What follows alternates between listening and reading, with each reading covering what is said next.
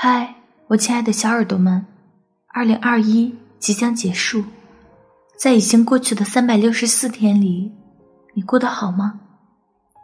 有没有实现年初时许下的愿望？有没有真诚对待每一个出现在你身边的人？有没有按时吃饭、睡觉，好好照顾自己的身体？有没有还来不及完成的事和未说出口的话语？前几天，在网上看到一个中年男人悼念过世的外婆，遗憾没能见到外婆最后一面。他也分享了自己的成长经历。四岁，父母离异，外婆带着他回了老家。六岁，得了一场重病，生命垂危。外婆耗尽积蓄，求着医生，把他从死神手里拉回自己身边。十三岁，第一次偷了外婆口袋里的钱，被外婆狠狠打了一顿。十九岁，没能考上外婆熟悉的清北，却依然能听到外婆对街坊四邻的炫耀。二十八岁，成家立业，做了父亲，外婆依然拿他当个孩子。三十五岁，他带着妻儿迁居另一个城市。却没能说服外婆离开故土。四十三岁，过年回老家见了外婆，可外婆没能等到他来年再次回家。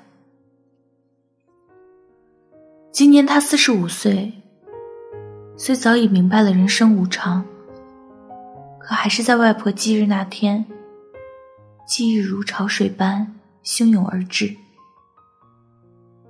在他半辈子里发生的种种往事和记忆深处的外婆，占据了他的整个神思。时间，它总是那样无情，把我们想要留下的一切悄然带走。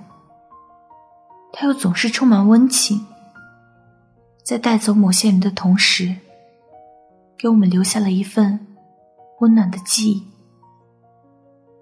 我想。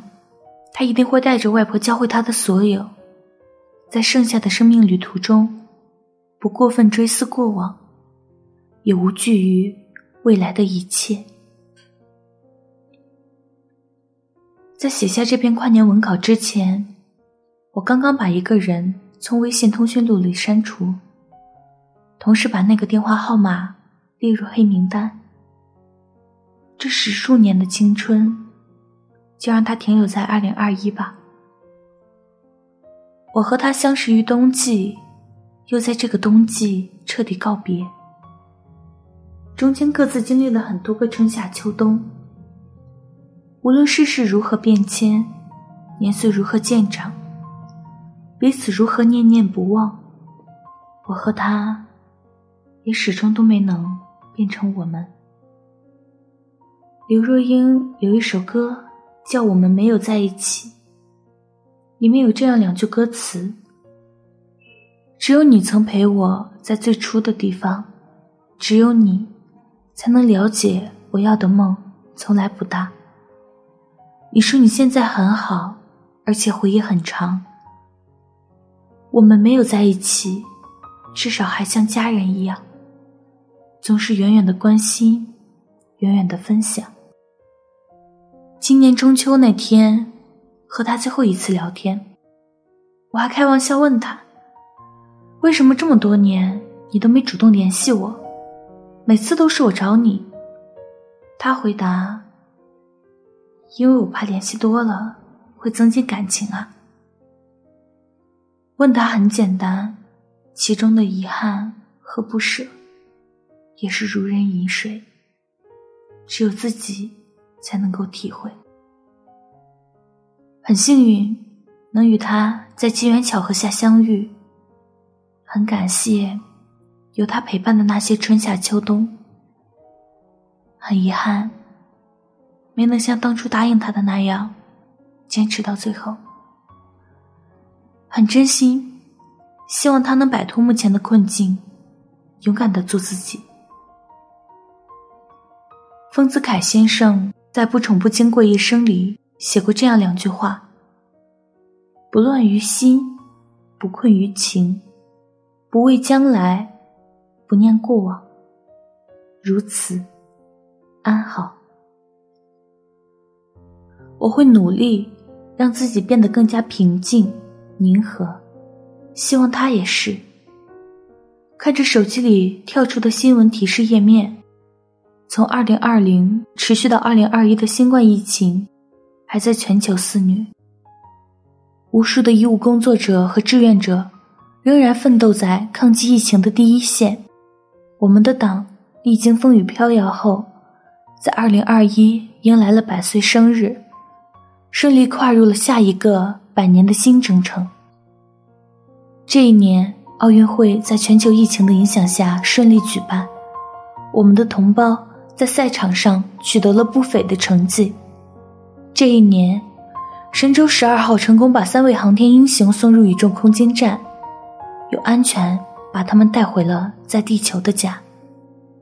这一年，四川泸县发生七点零级地震，摧毁了当地人民的家园。二零二一的大事记还有很多。我们能记得的却很少。我们很幸运，生于和平年代，长于现实安稳。我们也很辛苦，需要在生活节奏越来越快的今天，扮演好属于自己的不同角色，并且为这个角色献出自己能付出的所有。凡是过往，皆为序章。过去发生的事情。就像是已经被征服的高山，我们应该大步向前，让那一座座高山去证明，在这一年里，我们流过的汗水和付出过的努力。用力奔跑吧，不要回头看，明天一定更美好。今天是阳历二零二一的最后一天，不管此刻的你在哪座城市，也不管你现在的心情是悲。还是喜，我都希望你能过好今天这最后三个小时，然后放下一切，挥手对二零二一说再见，用全新的自己去迎接二零二二。最后，念安酒馆的全体小伙伴，祝每一个正在收听节目的你，新年快乐。变得不一样，学着坚强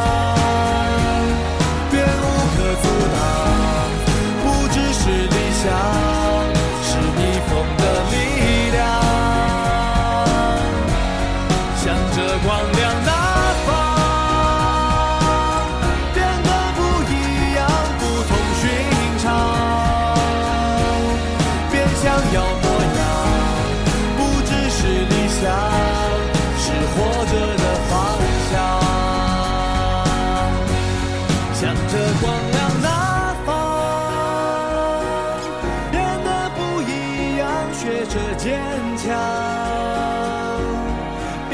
可阻挡，不只是理想，是逆风的力量。